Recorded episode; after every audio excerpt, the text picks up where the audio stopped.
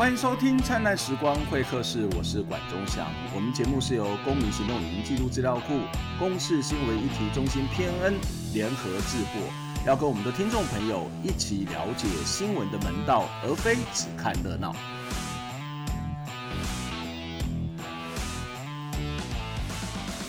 今天的节目比较特别，并没有谈什么太争议的东西，可是这却是在台湾非常重要的一个需要我们去关注的一个面向、一个议题。我们看到，我们今天来到的这个地方，我们是到嘉义的新港的农村哦，这是郭正辉老师一个在地的艺术家，他的庄园。但是今天也不是要访问郭正辉老师，我们今天要来跟他访问两位导演哦，因为最近在嘉义有一部片子，未来也会在全国放映，叫做《老鹰之手》，老鹰之手，其实在讲的是在嘉义呃牛斗山的古雕说的农民偶农的故事。我们先来欢迎一下今天的两位来宾，一位是今天的这部纪录片导演啊赖丽君，赖导演你好，管老师好，各位观众大家好。呃，另外一位是彭家儒，是这一部片子的监制，也是这部片子的摄影。关老师好，大家好。呃，今天非常开心来访问两位哦。其实因为我到民雄我们工作嘛哈，然后其实也最近这几年也特别去接触到非常多民雄的一些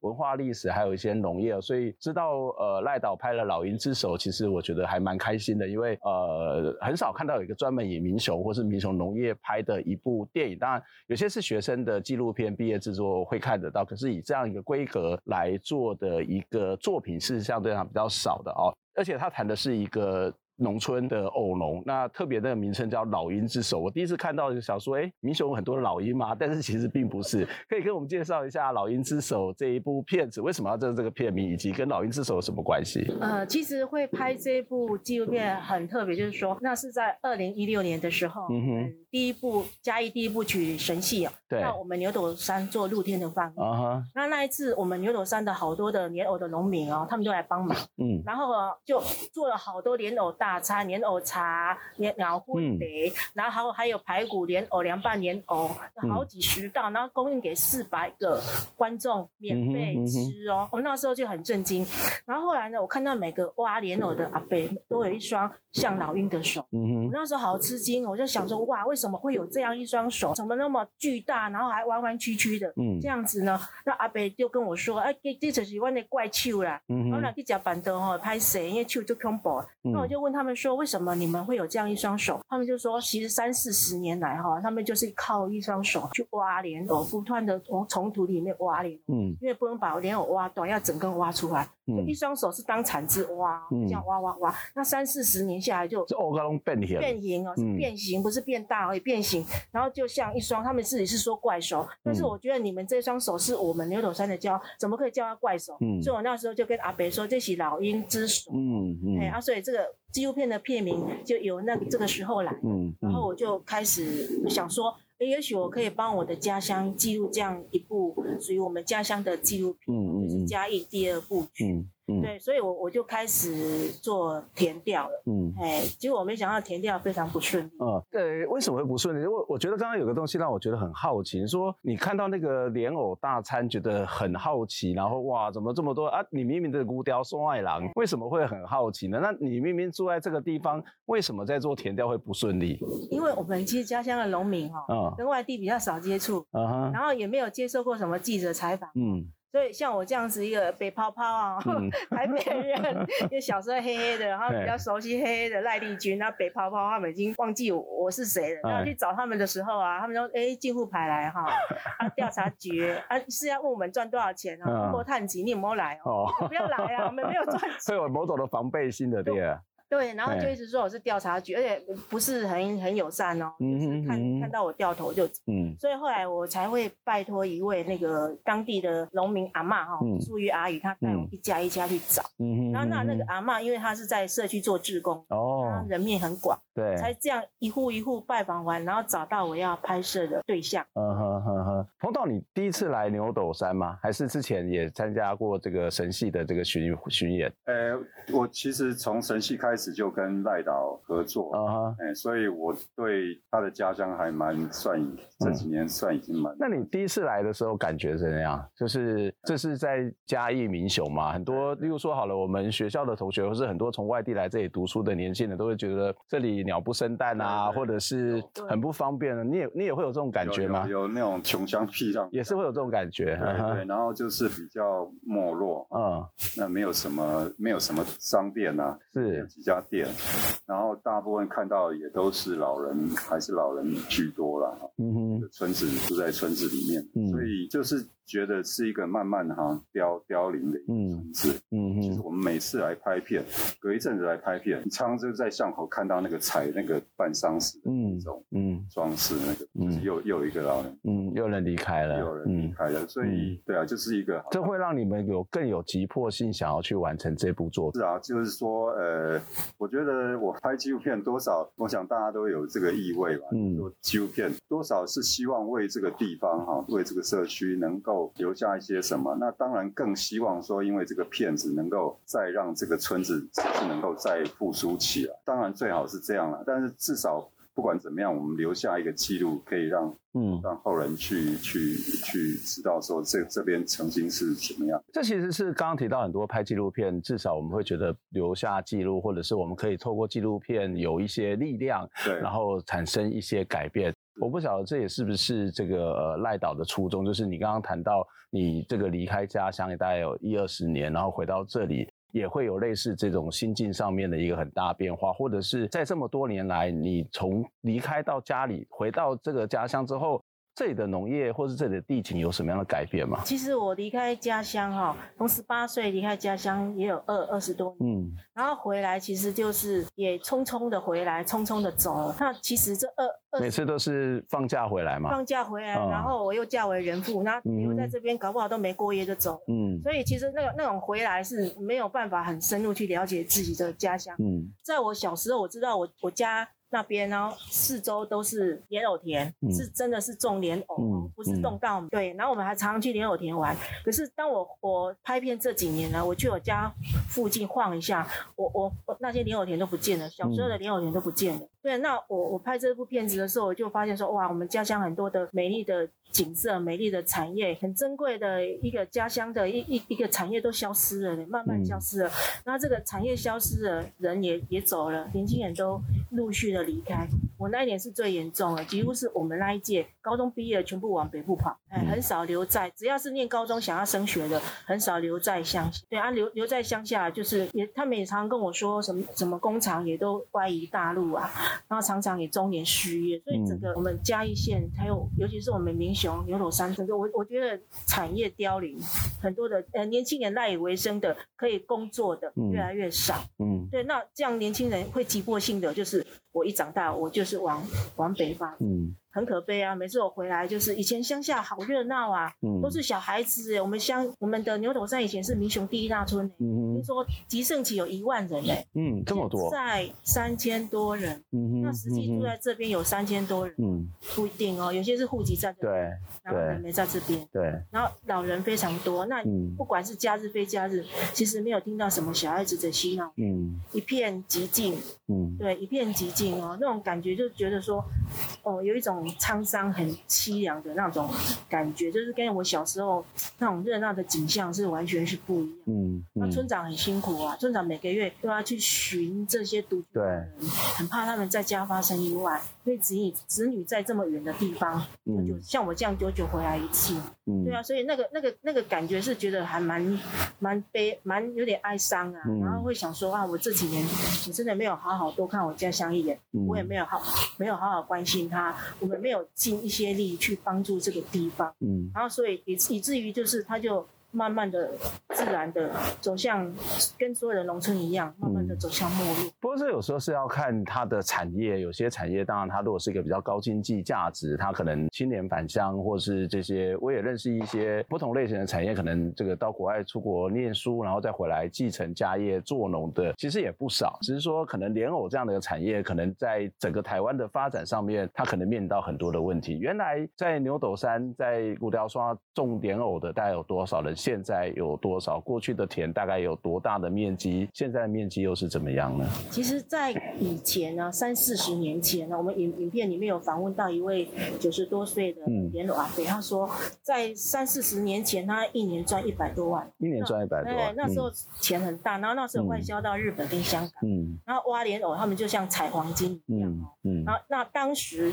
有一百多户，七零八零年代还有一百多户哦，那现在呢，剩下二十七户，那以前早期有一百多甲，我们拍刚开始拍的时候剩下六十甲，我们拍一年之后呢，剩下四十多甲，嗯，就越来越少，越来越少，嗯，那其实就是除了他很辛苦，我觉得最重要的是食的文化没有去推广，吃的人越来越少，嗯哼，因为早期莲藕是比较。多莲藕，哎，农民伯伯他们会去吃。对。那早期又外销跟香港跟日本。嗯哼。那现在这个香港日本市场没有了，农民伯伯凋零，市场也在凋零。嗯。然后没有去推广，所以很多人都不知道吃莲藕。嗯。所以它就市场会慢慢萎缩，慢慢萎缩，然后他们的价格就越来越低。虽然是这样，但是我们看到里面还是有一些年轻人也愿意回来继续做莲藕。例如说你的同学阿转嘛，他其实也大概是四十多岁的年纪，但是他是回来在做莲藕，但是。虽然很辛苦啊，例如说前五年都是跟他借钱，可是其实他好像也慢慢透过网络行销，或者是也开始发展一些副产品。阿传算是一个奇迹哦，嗯，就是说他其实这这一行是不被看好的，嗯，那因为他是港口年啊，父母在他十多岁就双双就离开人间了，嗯，那他一个人，他要靠他自己。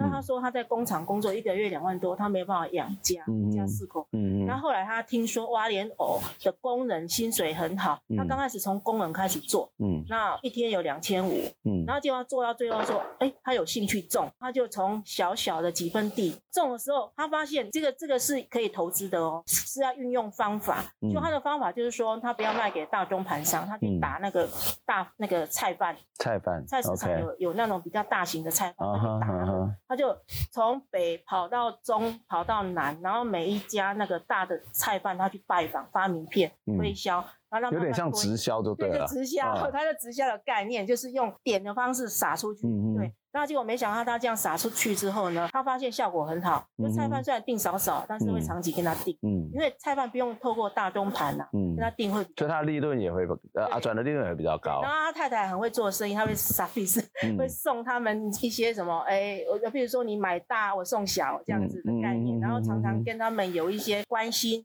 就是说你跟我买莲藕买到不是产品，还有一份关心，他太太会去关心那些他们的客户，嗯，所以他就这样子慢慢经营，慢慢经营，从赔钱到后来打平，他终于他赚到钱。嗯，他应该是我们村庄里面做的最好的年轻人，嗯、而且是靠莲藕起家的，非农家子弟哦。嗯，他是不是农民出身？嗯，所以我觉得他是算我们牛斗山的一个奇迹。不过这一种交易的方式其实也是非常典型的乡村嘛，就是我今天跟你买东西，我就不是一个纯粹的生产者跟消费者关系。现在很多的都是不断在强调说，直接跟农夫买，一个部分是要去免除那个中间的剥削的过程。另外一部分其实就是我要跟你建立关系，就是你也可以看得到我做的是什么东西，然后我们还是一个朋友的关系，对，所以这个其实是一个很很很有趣的一一种做法，但是它可能比较困难，没有办法做大量，对。对，但是其实除了阿转之外，我们在影片当中还有看到一个更年轻的一一位偶农，他也在做这个莲藕，我们等一下休息一下回来再继续谈这一部片子《老鹰之手》。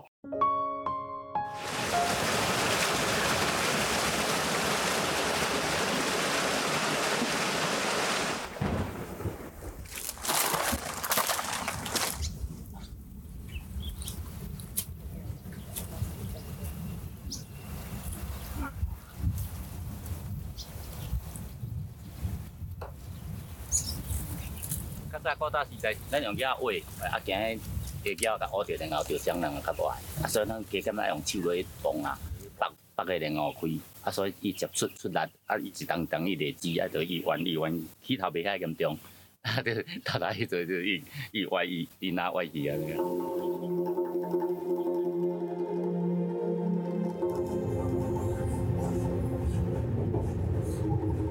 我是家己民雄牛潮山人。伫台北走总二十多年，对故乡的记忆已经渐渐散去。一到过年前回乡，看到正年后的时代，一双亲亲老鹰的手，却想起细汉的时阵，怎啊来的人普遍拢是伫正年后。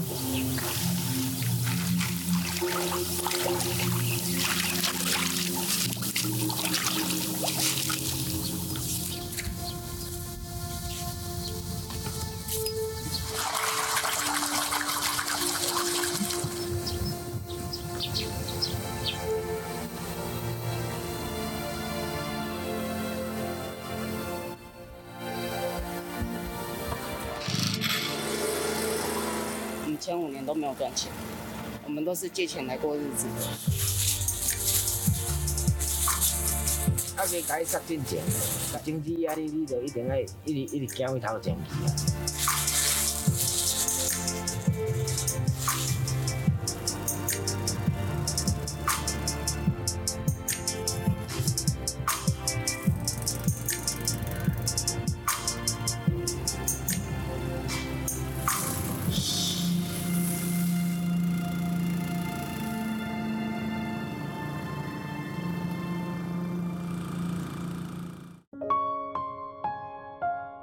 欢迎再次回到灿烂时光会客室，我是节目主持人管中祥。我们今天要来跟大家介绍一部我还蛮喜欢的纪录片，叫做《老鹰之手》。在节目当中，我们邀请到的是呃赖丽君导演跟呃彭家如导演哦，两位好。那刚刚提到说，其实我们可以看到，在农村好像慢慢在凋零，可是还是有很多，也也不能讲很多，还是有一些比较青壮辈的人，他其实呃还是回来在这边继续的农作。刚刚谈到阿转是一个四十几岁的青农啊，其实事实上四十几岁不太年轻，可是依照我记得台湾的法规、纪律办法，四十四十五岁以下都叫青农嘛，哈。那还有另外一个比较年轻的叫黄义豪，我觉得黄义豪在里面呃是一个很特别的人，他是二代。我们其实新就是所谓新二代，妈妈是印尼人，然后在一般我们可以看到在台湾都比较少去描述这个新二代的生活的状态。然后其实我们在农农村里面大概也看到很多的新二代。黄义豪其实是一个很特别的年轻人，在里面可以。看到他非常勤奋努力的工作，但是他对未来也是充满了非常多的不确定性。我们其实刚遇到艺豪的时候啊，其实也也蛮惊讶，就是在拍摄阿全的那个那个一次拍摄当中，嗯，看到一个一个弟弟哈，然后那个晒得很很黝黑，嗯。然后那个长相又感觉好像是东南亚的朋友，对，感觉就不太像本地人，嗯嗯，就有点惊讶。后来他就跟我们开玩笑说，那个他常常去去苗栗挖莲藕，然后那个便衣警察就会说，哎，你们这边有没有那个外？什么逃逃逸外劳啊？为什么？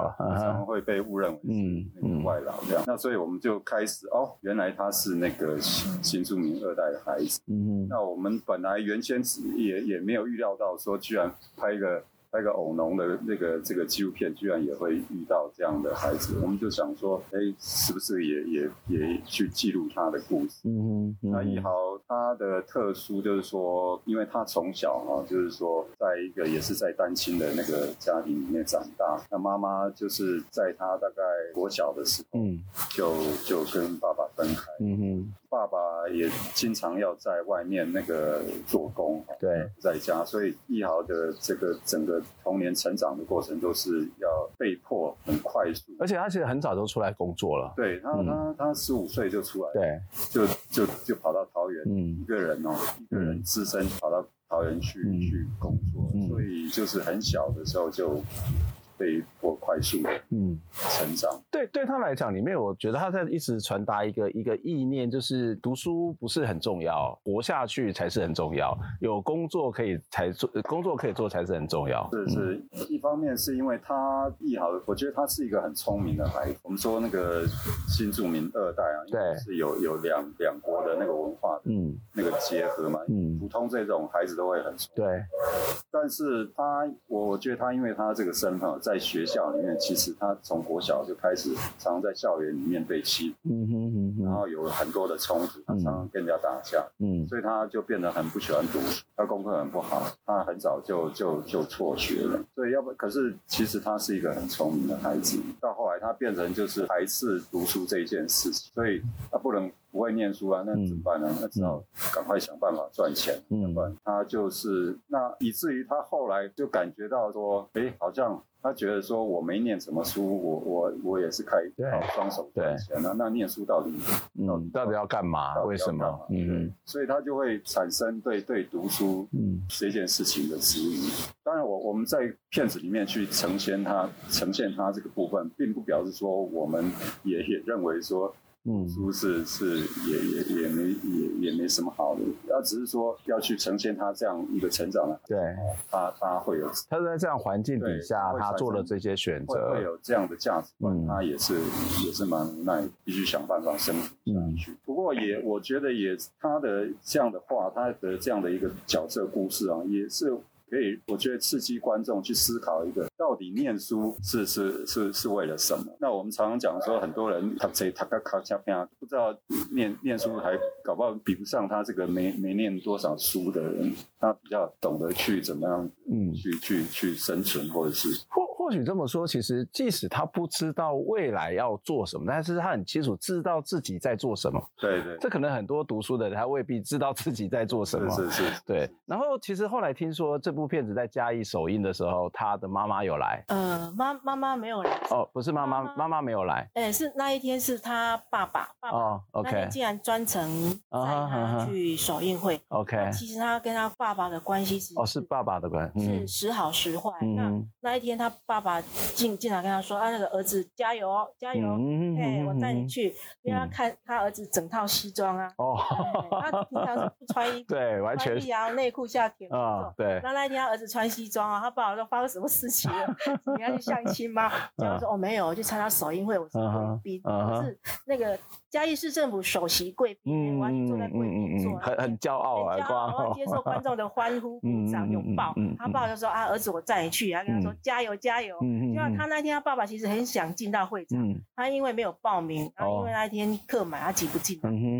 然后他说，接下来他妈妈从网络跟新闻报道看到他。哦，所以是网络，不是亲自跑来这边。是网络的新闻还是新闻的报道？有看到他在首映会有出席，然后还帮民众签名，嗯，然后还有映后座谈。他妈妈就说：“我儿子是个明星。”他妈妈就好像有来找他，有来找他，然后就有跟他讲一些鼓励的话，嗯，然后跟他。他说：“儿子。”送我一张签名海报，而且你自己要亲自签名，挂在他的店门口，永永久的把它保留做。他对妈妈也是一个骄傲。对，他妈妈认为现在他儿子是他很骄傲的，就是说到处跟他讲说，我儿子有被拍成纪录片，然后一直跟他讲说明年要去电影院看《一只手 》。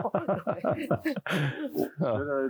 可能包括呃易豪妈妈，嗯，是新新住民嫁来台湾嘛，他在我我想他在这几年哈。在台湾的那个处境，可能也多少对想说有这样一个儿子，让他那个嗯有点扬眉吐气，嗯嗯嗯，这也是一个意外的收获，说不定会让这个家庭会产生什么样的碰撞。对，这这也许是一一种可能性啦。其实我们可以看到有年轻人进来，当然里面还是有一些比较长辈、比较资深一点的农民，例如说利民阿贝。然后在里面可以看到，哇，这利民阿伯其实很辛苦哦，要除了种田之外，他是要养他的家庭，然后他四个女儿也都都。国去念书念到博士，这个偶农家庭的负担或者是对家庭的爱是非常非常的这个深刻的哦。那里面你也可以看到有一些在对话当中，你就会看或者在画面当中会看到一些画面，让大家觉得很很不舍。例如说下大雨要打雷，然后要赶快去抢收，但是你知道那个下大雨下水田，那个是一个很危险的事情。或是里面有提到像阿阿转就讲到一句话说，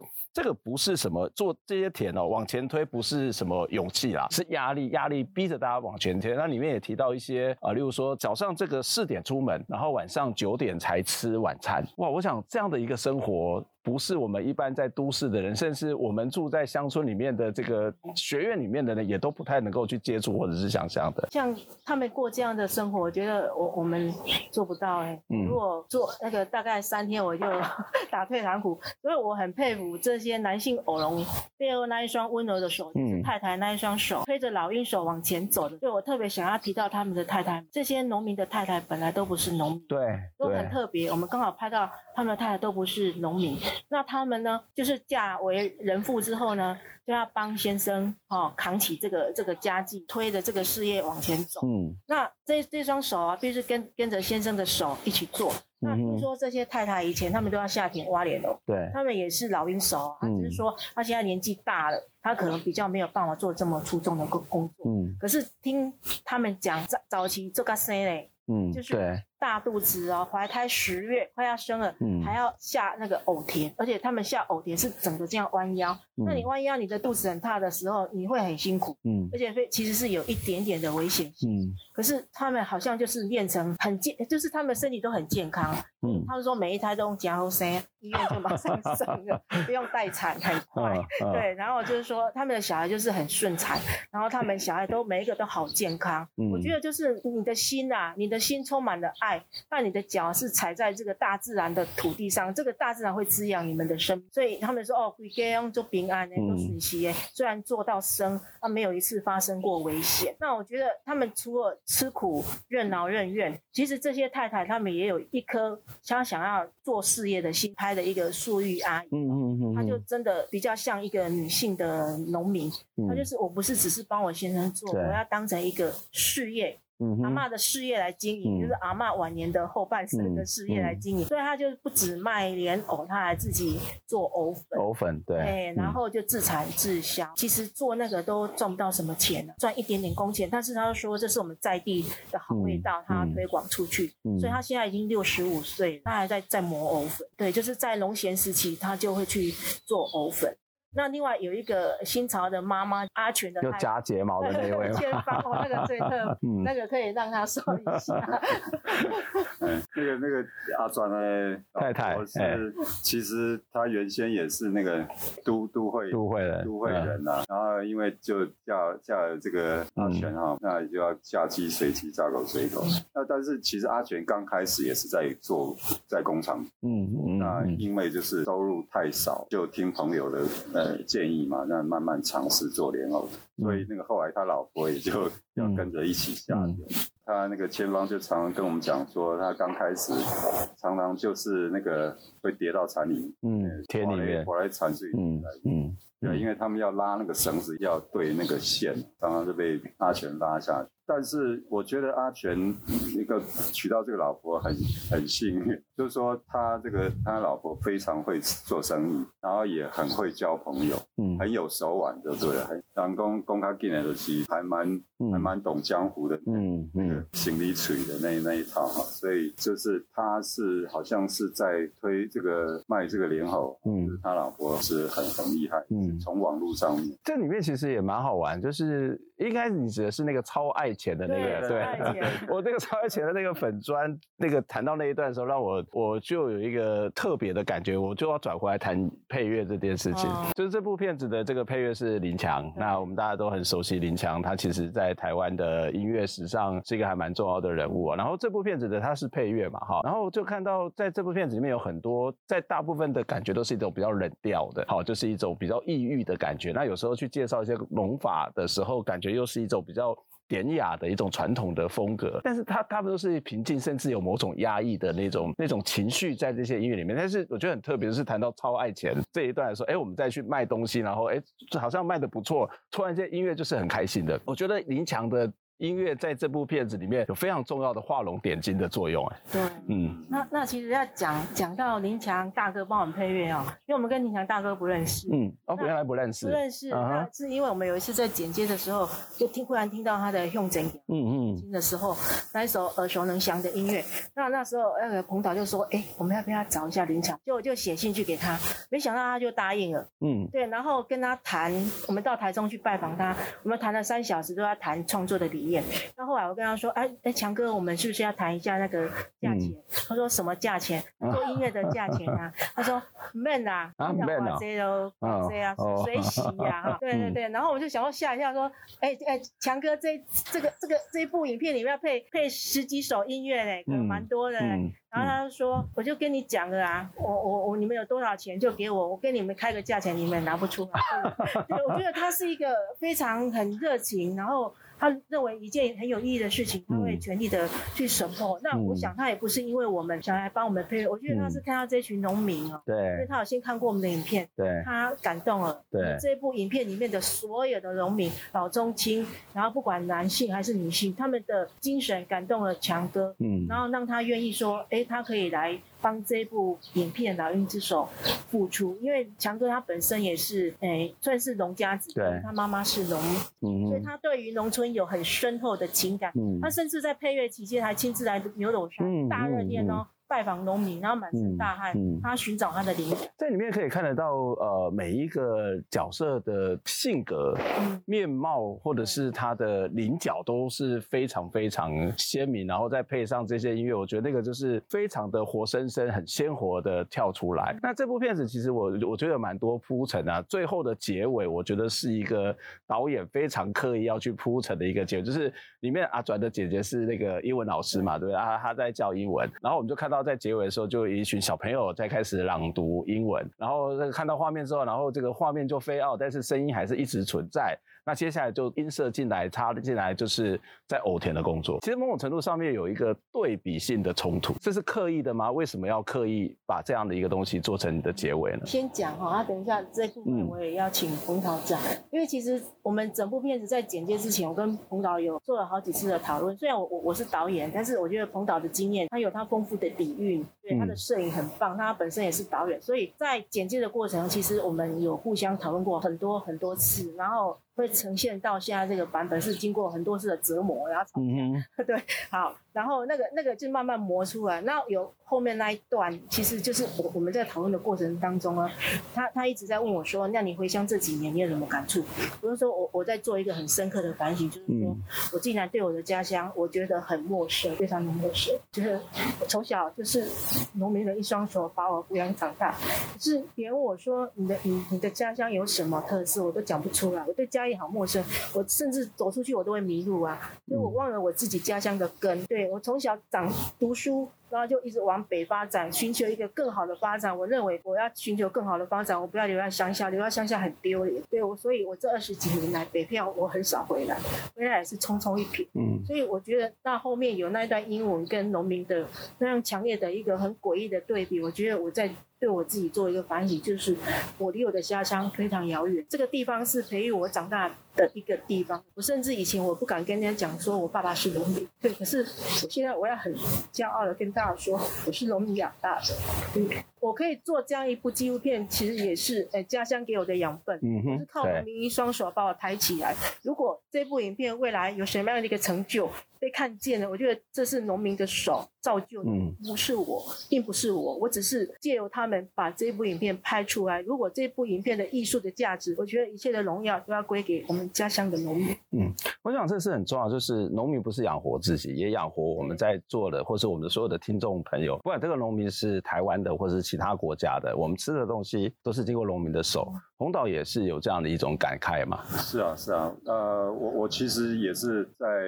呃人生前大部分时间都是生活在都都市里，嗯，那因为这一次的机会，才有再一次近距离的去去看到这些农人他们的工作、他们的情况。那那个那个是非，我觉得是非常震撼的，因为长期在都市，跟跟这些农人其实 虽然每天都有吃饭、嗯、吃食物，但是很少会去想到农民或者是了解他们怎么怎么耕种的情况。嗯、所以当我这一次机会呃来来拍摄之后，我觉得那个感觉非常强烈，就是说我真的强烈的感觉这些农人就是社会的根本。嗯嗯、如果没有农人，说说的比较严重一点，如果大家的梦想都对，都不可能实现。这个社会所有的梦想，我觉得都是奠基在农人的这个基础上面，嗯、我们才有那个能力去追逐我们。嗯，我们整个社会发展，现在发展科技，整个整个国家。都是比较重视科技或者是工业的发展，那慢慢的去去忽视这个农业，当然全世界可能也也普遍是这个现象。我觉得就会让让让大家一般大众会有一个误解，就是对对农人就会比较，我觉得是会比较瞧不起农人，他们是非常比较吃这一等的，他没有没有什么发展，他们也没什么没什么知识。那我我觉得呃，让那些农人他们平常。他们就也也会觉得说，好像那个呃社会对他们眼光也是比较看不起的。那我觉得这个片子其实就是多少，我想这个这个 ending 的安排有多少一个用意，是希望人们看了观众看了这个片子之后，重新去思考这个农业农人在我们社会里面的那个地位，那个那个意义，不要再用一个呃，好像我们是这个读书人就是高高在上的这样的一个地位去看这些呃做产农。我觉得他们。真的是非常的辛苦，然后值得值得我们去敬佩。那所以我们那时候在设计海报的时候，就突然有一个灵感，想到那那两句诗，就是说“原本迄迄双来有酒，写提定杯”。啊！但是咱即项来有手，却是向头卡的人。那意思就是说，这些农人都是在当你们在那个天空在在追逐你们的梦想的时候，这有一群人是在地里挖着这些，在工作着，在供养你们这些梦想。嗯，对啊，我我我想，我们我们这个片子不只是要呈现那个农民的辛苦，我想也是希望能够让观众有一些反思。嗯，我想我们常常在说，我们的社会是以农立国，但是我们这个社会对整个农业是不尊敬的，或是它越来越不受重视。虽然我们所吃的米，或者是所有的水果，或者是包括我们今天谈到的莲藕，都是农民种的，可是我们常常对呃农民是没有敬意的，或者甚至是轻视的。我想这一集的节目不是只有在呃介绍影片，虽然在介绍影片的过程当中，我们还是有谈到非常多的这个农村的处境，而这个农村的处境其实也就是我们的处境。虽然我们在片子里面说实在有一点点的剧透，可是我也希望这部片子里面还有其实还有很多很精彩的地方是我们没有特。特别谈到的，那也希望大家有机会，未来片子上映的时候，上院线的时候，或其他的方式，也欢迎我们来支持这一部非常在地的、非常强调这个农村生活、非常真实记录到农民的每一个过程的《老鹰之手》。非常谢谢两位来接受我们访问，谢谢，谢谢老师，谢谢，谢谢各位，我们下周再会，拜拜。